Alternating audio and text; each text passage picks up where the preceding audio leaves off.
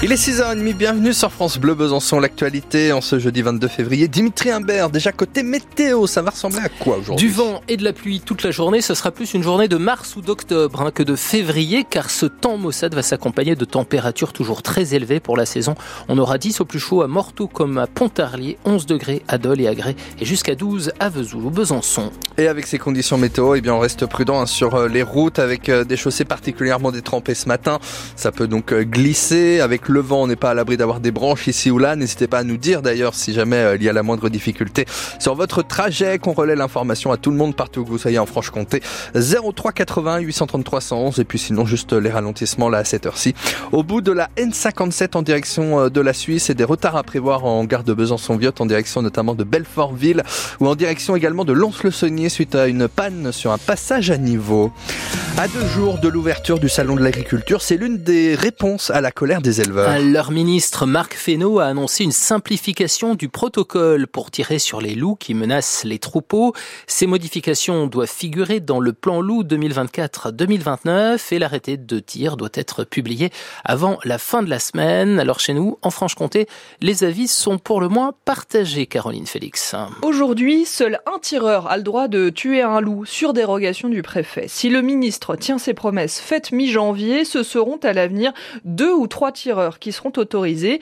Loïc Scalabrino est en charge du dossier prédation chez les jeunes agriculteurs du Doubs. Sur le massif, on est assez content parce qu'on a quand même une typographie qui est assez typique sur le massif du Jura avec du pré-bois. Nous, c'est un peu tout un paysage morcelé, donc le fait d'avoir euh, voilà, plusieurs tireurs, ça augmente la, voilà, la, la possibilité de protéger le troupeau. Si ça passe, euh, je pense que ce serait une bonne avancée pour nous. Autre revendication des éleveurs qui pourrait aboutir, dans certains cas, ce ne serait plus un exploitant, mais toute une zone qui aurait le droit de tirer. C'est-à-dire que du moment qu'il y a une prédation sur une zone avérée, euh, voilà, que tous les élevages voisins qui sont du coup aussi euh, susceptibles d'être prédatés et directement l'autorisation de tir de défense simple. Des mesures qui n'ont pas de sens pour Michel Budna, la présidente de l'association Pôle Grand Prédateur, car tuer des loups, c'est risquer d'éclater la meute. À partir du moment où il est tout seul pour subvenir à ses besoins alimentaires, le loup, il va aller là où c'est le plus facile pour lui. Hein. Il va aller dans les troupeaux, étant donné que dans la région, ici, les, les troupeaux de vaches, c'est omniprésent. L'association recommande d'autres solutions,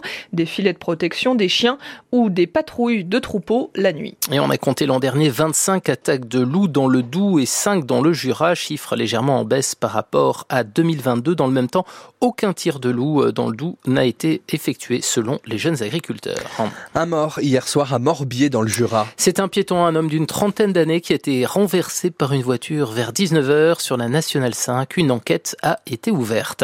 À Vesoul, la police a lancé hier un appel à témoins car la famille de Jean-Luc Poitvin est sans nouvelles de lui depuis le 17 février, date à laquelle cet homme de 69 ans qui a des lunettes et marche avec une béquille a été aperçu pour la dernière fois. Sa photo et sa description sont sur francebleu.fr.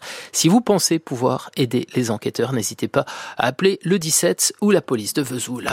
A-t-il ou non convaincu les agriculteurs? Gabriel Attal détaillait hier le contenu du projet de loi d'orientation agricole. Le Premier ministre a entre autres annoncé un projet de loi pour renforcer Egalim d'ici cet été. Egalim, c'est le texte qui garantit une rémunération juste aux agriculteurs. Nous entendrons la réaction de l'un d'entre eux qui est éleveur en Haute-Saône tout à l'heure à 7 heures.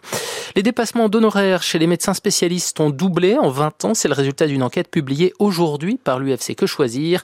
Des tarifs supplémentaires qui ne sont pas remboursés par la sécurité sociale. On compte aujourd'hui 14 euros de dépassement en moyenne pour les psychiatres et les ophtalmos ou encore 12 euros chez les dermatologues. Handball, c'est une nouvelle recrue pour le SBF. Le club accueille la Norvégienne Céline Solstad, 26 ans, qui jouera comme arrière droite la saison prochaine. Elle vient de signer pour deux ans. Céline Solstad a notamment été sélectionnée en équipe nationale de Norvège face à la France l'été dernier. Et puis le Serval, retrouvé mardi dans le territoire de Belfort, va être transféré aux eaux de la citadelle de Besançon. Ce félin, de petit guépard de la savane africaine, a été capturé alors qu'il errait à Vézelois, près de Belfort. Il était sans doute détenu de façon illégale par un particulier. Le Serval va être gardé à la citadelle le temps d'organiser son transfert définitif aux eaux de Saint-Martin-la-Plaine. C'est à côté de Saint-Étienne dans la Loire.